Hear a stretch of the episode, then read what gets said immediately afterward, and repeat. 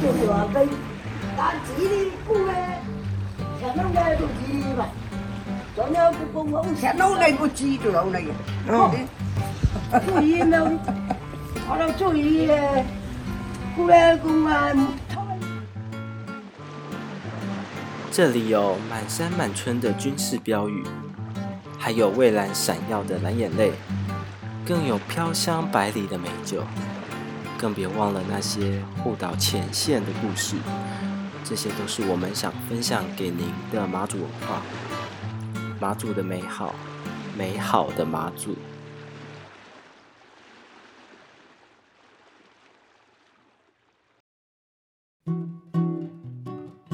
达鲁安这三个字在阿密斯的里面，就是说，呃，它其实是一个休息的地方，一个休息的地方。那你来，我必须要让你感觉放松，你要很自在，你要舒服的。Hello，大家好，欢迎来到新马祖轻旅行第一季大胆刁民的节目。嗨，大家好。哎，雅涵你好，跟大家介绍一下，我们雅涵在北干的民宿是叫达路岸民宿。达路岸是一个阿美族的名字。对，阿美族的名字。那因为爸爸是。阿美族人，妈妈是北干潮子人，那都是渔村，是都是渔村。然后这个很特别，然后后来就回来就取了这个名字，然后开始经营到目前三年。那你的口碑一直，我看到你网络上的口碑啊，然后去过的客人回头客也很多，其实你的评价一直都还不错。呃，就是我决定要回来马祖这边经营民宿的时候，我还去了餐馆当人家的住厨，嗯，然后去了饭店。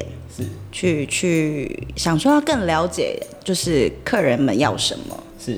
旅客们需要什么东西，嗯。嗯，哦，所以以那个时候已经想说要回马祖经营民宿，所以为了经营民宿，然后去台台湾学习一些相关的技能，对，嗯，所以在碧碧潭那边的饭店，然后还有一些餐馆，也学习了一年两年的时间，是，嗯。哎，那这样子你很很用心呢，就是算蛮坚决，就是跟家里人沟通好。那是什么样的沟通让你愿意返乡？而且你那那之前你有来过妈祖吗？有，就是像是恳亲那样子回来呢。然后，所以也从来没有想过要回来工作或者是自己创业的可能，那时候都没有，没有，完全没有。那那这样子很神奇啊！对的，对一个正常的台湾人来说，虽然妈妈的家是在马祖南竿，而且在台对台湾来说算是一个小岛中的小岛哦。对对，那这又是偏远地方。对对，那你又在台北这么都市化的地方去生活，然后读书工作，对，是什么样原因？你后来决定回来创业？呃，做个工作。大学的时候不是在摆摊吗？然后摆摊其实它其实就是一个小小的摊摊位，可是你还是有老板的。是。但是在那个摊位的时候，其实自己就有跟当时的老板有说过，说就是很想要自己有一家自己的店面。呃，我我那时候有很多很多的想法跟。勇于尝试的这种，都是那个时候的那个老板给你的，对对对对对，信心。信心，信是信心，算算你的贵人哦，算是贵人，就是摆摊的老板，对他蛮他蛮他蛮帮我的，我也我那时候要要回台东的时候，就是准备跟妈妈商量这件事情的时候，老板也有跟我讲说，你如果想要去，那就去啊，是个转泪点，嗯，对，虽然现在就是赚的钱，当然不是说大老板，但是跟一般。这个上班相对之之下是会比较舒服一点的，就是你自己会有自己的空间，你可以自己去安排。嗯，需要比较自律一点是没错，但是就是你可以自己去安排，你不会像上班那么死打卡就是打卡。嗯，对。但是相对的责任都不一样，责任会比较就是你角度看事情的角度也不一样。对对，那当时妈妈是说，呃，妈妈妈妈的一句话，因为那时候你还是会会拉扯啊，你台北那么好玩。嗯，那我又这么贪玩，对，那你会拉扯，你就你的朋友圈什么的都不一样了。那你会害怕当老板这件事吗？就是突然身份要也要转换？会会。从城市到离岛中的离岛，对，然后从打工族要变老板，对对，就是心心境要稍微调整一下。那妈妈真的是因为还在拉扯呢，那妈妈最后讲了一句话，就是完全就是，嗯，好，我去。嗯，哪句话？我妈妈说：“你有妈妈靠，为什么不靠？嗯为什么要那么辛苦？你想当老板，你要你要存多久，你才可以自己开一家自己的店？其其实妈妈那时候跟你讲这句话，因为你已经经历过一些工作的经验、社会的经验，所以这句话的感觉，听你听起来是很很好的吧？妈妈给你支持的感觉对，以前以前想法很梦幻，他们给你的想法，就父母给你的想法就是，你看现实一点啊，嗯，你有妈妈现成就在这里，妈妈已经在改了，要不要回去呢？可是对，可是这句话我觉得很重要的是，刚好那个时间点，你你已经经历过一些事情，所以嗯你听到妈妈讲这句话，你会觉得是妈妈给你的信心，然后你的责任感也有到。就是妈妈相信你，对妈妈相信你做得到，所以对她给你。对，因为我为什么这样说？因为一般如果你社会经验不够，或是你个性还没有准备好，可能听到这句话，你会觉得说很焦虑吧，对压力很大。对，压力也很大，或者是也很焦虑，或者是说，哎，我好像也是回去就什么事都不用做，就好像可以赚钱的感觉。啊，对那时候没有，所以我觉得妈妈跟老板都还蛮看重你的能力。妈妈是说，你你的你的技能应该要有一个舞台，嗯，那你在就那边成。长下一个阶段，对对对去，。那你在那边等那个舞台七八年了，嗯那那妈妈现在给你一个舞台让你去发挥，不好吗？嗯哇哇哦，柔性劝导，对所以你听到这个，你就会觉得更坚定。对，我是蛮我是蛮坚定的，嗯就是决定之后就没有再动摇过。哦，也没有再随便说不做或是离开，因为你责任不一样，你接了这个东西，你你就是要承担，承担嘛。那责任大了，你你要学的东西多了，你就自己吧，自己慢慢慢慢去学习其他的，嗯，或是像现在这样跟大家交流，我觉得也是一种学习。所以那时候，呃，从台湾大学毕业之后，工作一段时间，大概多久你就回马祖差不多二七二八，二七二八的时候，嗯然后妈妈跟你讲这句话，然后你就想说就回乡来做这件事。对，那时候你有算过一些你的营运成本啊、利润这些东西有算吗？那时候根本不懂，完全不懂。我第一哎、年不对啊，你不是说老板有 你有学这有些事情吗？但是那个是不同不同不同的不同行业对对对对隔行如隔山啊。嗯，所以你没有细算。没有细算，第一年的时候完全就是爸妈就是说什么你就去执行它，然后嗯去、去，我我就觉得第一年就是慢慢找，嗯，慢慢在找路。找那个 tempo，我觉得你不是说你不是说很想要做一件事情，路就很明确的去规划好的那种人，我不是，我是我知道我勇敢的踏那一步之后，慢慢的、慢慢的路就会很清楚了，就是就像起大雾那样，你走出去之后，你慢慢就知道路在哪了。是对对对，就是慢慢找。开民宿好像是在，就真的在交朋友，然后真的在玩。嗯，我喜欢跟大家玩在一起，嗯，然后我希望大家是很自在的，很开心的来认识你。对，因为达路安这三个字在阿密斯的里面，就是说，呃，它其实是一个休息的地方，哦。一个休息的地方。那你来，我必须要让你感觉放松，你要很自在，你要舒服的。可是他们都很兴奋啊，他们都很对，他们很开心，但是 那都是一种休息啊。对，那就是一种休息啊，好，开开心心的，大家笑笑，然后整栋房子闹哄哄的，这样这样还蛮好玩的。所以你也是很欢迎这样的客人，让他们留下好的印象啊。你也是带大家一起玩，交朋友，对的认识马祖，认识北干，认识乔治，这样的嗯心情去接待他们。我觉得过来马祖还有一件事是，我我小时候是在台东长大嘛，那你一直也都有在接收阿美族文化，就是爸爸这边的文化传承的部分，你一直都有在接就很多收。朋友啊、亲戚什么都有。嗯那那马祖这边相对来说，确实真的没有没有太太多连接，除了除了呃食物可能会有一些小时候你习惯那些口味，妈妈做的也是妈祖的口味嘛。是那你习惯这些口味之外的其他的文化习俗，你其实基本上是完全不了解的。嗯，对，我就觉得好像也应该要去传承妈妈这边的这些文化，所以我我觉得自己肩上有一个小小任务是。我没有，我没有太多的能力去做做像哥哥他们就推广啊，那种宣扬马祖啊这么这么宏大的事情。可是我可以做一个小小的事情，是让进来达鲁湾的人喜欢上马祖，喜欢上北干，喜欢乔子。啊，这个时候要给个掌声。这这是小小的任务，我觉得这是小小的使命感。我觉得这个就很重要啊，那个你还是要从源头把这个事情做好。对对，这是这是基本基本的，我觉得基本任务了，小小的愿望。嗯，但是你也希望把一些快乐的心情带给大家。对对，所以遇到一些真的客人不是很好服务的，真的会很难过，对不对？就是我一开始会，其实一开始真的会，但但就是我会觉得是沟通的问题，嗯，所以我会比如说第一年我遇到这问题之后，我第二年就会开始修正沟通的方式。我要在你抵达之前就先知道一些事情，嗯预防你抵达之后我们沟通误会这样对更不顺畅。那如果是我们事前就已经沟通很不顺畅的话，那我就会帮他找更适合他的民宿。嗯，我会是这样的方式去去去化解，嗯就慢慢来。现在第三年，少减少他们的那个对对对，就因为我觉得其实各种各种。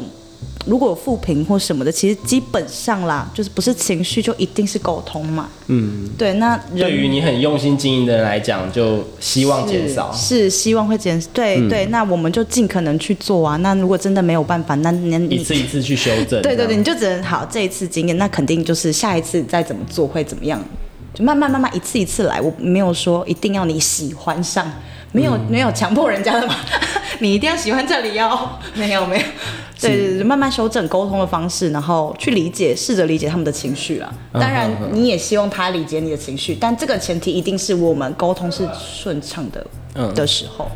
哦我还有听朋友说，哇，你们是民宿热热情是热情到说，如果当天住的客人啊或朋友啊想要吃个晚餐啊，刚好你也有时间，哎你会带大家到马主人的冰箱大海里面去现捞，或者是市场现买最新鲜的，对然后就到海滩去烤。或者是烤海鲜对对对，或者在家里煮火锅，煮火锅如果是冬天就煮火锅，如果是夏天我们就烤肉。哦，这个吃的就是最道地的马祖的冰箱。对，因为我的我觉菜就算就算我们就算我们不下海好了，我嗯们我们也会我也会就是因为我也要吃饭，你也要吃饭啊。嗯那与其我在那边一个人吃饭，然后看着你们出去不知道吃什么，然后找不到路，找不到找不到好吃的，找不到地道的。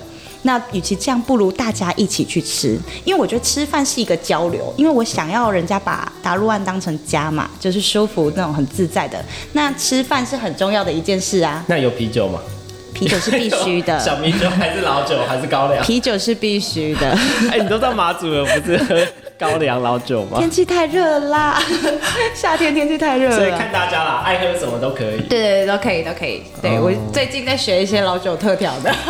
哇，那太棒了，又有原住民的热情的感觉，然后还有大海的冰箱的感觉，可以吃这些新鲜的食材。很舒服啊，这样子大家一个晚。上的交流，然后听说故事，对对对，嗯那反而他们如果离开北干，在其他的岛遇见了，他们其实也会互相约一起去吃饭，因为通常都是两位、三位小小的嘛，散客这样小小的团体而已。那他们如果遇到了、认识了，在外面，然后一起去吃饭，那你可以点的东西又更多元啦，嗯，又不会浪费。所以我觉得出来玩，他们就是像我们自己出去玩也一样嘛，就是那个心情很重要。对然后尊尊重老板或者尊重当地地方的习俗文化也很重要，这样大家玩的才会开心。对，达鲁安有一个有一个主旨，我自己的主旨是我们互信、互重、互爱。马祖不是车车就是路很危险，是那如果你遇到人家可能不知道了，或是他摔了，你遇到哎、这是我们民宿的人，我不希望你就是走掉哎、嗯就是你关心一下他嘛，这是我所谓的友爱。对，或者说嗯你看到他在民宿，他可能不知道什么东西放哪里，你告诉他，如果你知道的话，嗯，对，对对劲。好，所以我觉得，我觉得这个主旨是是蛮蛮大爱的，但是目前为止的旅客们都都还蛮蛮喜欢的啦，互相这件事情，没有人不喜欢。因为我觉得你在马祖，不要说只是在北干，在马祖四乡舞蹈里面也是蛮就是有特殊自己经营的一个方式，就是圈粉的一个方式啊圈粉对对，可以说圈粉对。然后那桥子村听朋友介绍，就是说是算一个比较特别的村。我们刚刚有提到嘛，是渔村，然后跟你爸爸在台东也是渔村，所以说你来有点无缝接轨，都可以听得到这种渔船啊，还有捕鱼的人啊这些声音，习惯生活的声音很对，像很。习惯，非常习惯。那桥子村，人家说神比人多，这个事情是怎么怎么说？这事情就是，呃，乔子是个小小村庄，但是这个小村庄有四个聚落，就另外又分了四个聚落 小村庄分四个聚，小村庄是多小？这个小就，嗯，我们先从庙村讲起。我们叫庙村，我们这个地方呢有八间庙，就八间庙，然后。里面的神明就是，如果平均分配给乔子村的每一个人，每一个人身上可以拿个三尊，哦，至少三尊。一个居民可以供奉三尊神明的感觉，对对对这样。对哦，所以神仙比人多的神仙村，对，神仙村。那怎么会这么多神仙都在桥子村？因为我们我们那个对我们那个澳口刚好是在闽江下游处，对，那那闽江口的流出口的流出口的，下游处，嗯，然后呃，我不知道是为什么大陆那边就是很长，可能有一个说法是是。中国之前在。呃，破四旧、除四旧这一块的时候，啊啊对对对。那个时代可能有很多的神像，神像。呃，落难神像，嗯，会对。会过来，对，那渔村嘛，村民去捕都很淳鱼，朴，这样。对对对，村民去捕鱼，然后你你看到神像在海上漂浮，那你第一天可能就看着它漂，然后你第二天就回家了，然后隔一天要再去海上捕鱼的时候，哎，你又看到它在那，还是看到它，对，那你与其一直看到它，你不如就把它捞起来吧，就把它带回去供奉吧。所以渔村的神像就渐渐的多了起来。比如说，比如说我们有有庙里有活动的时候，然后我们可能每个聚落自己自己的庙宇。自己的呃自己聚落的人去到自己聚落的庙宇里面，里面站的人数可能都没有神像多，嗯，对对对的这种状态。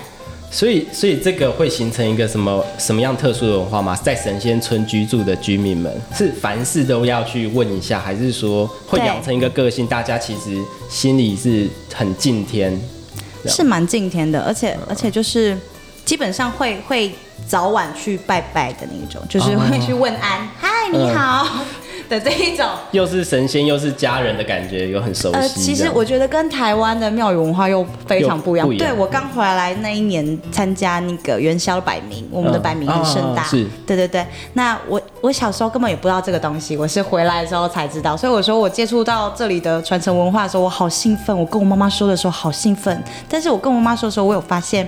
其实妈妈很多东西都忘记了，嗯对对，妈妈很多东西都。那我跟妈妈分享的时候，因为妈妈很久也没回来，乔子。妈妈十六岁就到台湾去赚钱了，哦所以所以很久很久，她已经忘记，那很久远了。是那也许小时候并没有现在这么这么有一个有一个什么 SOP 或是什么的这种这种活动，嗯，那现在有嘛？那我参与的时候，我觉得很神奇。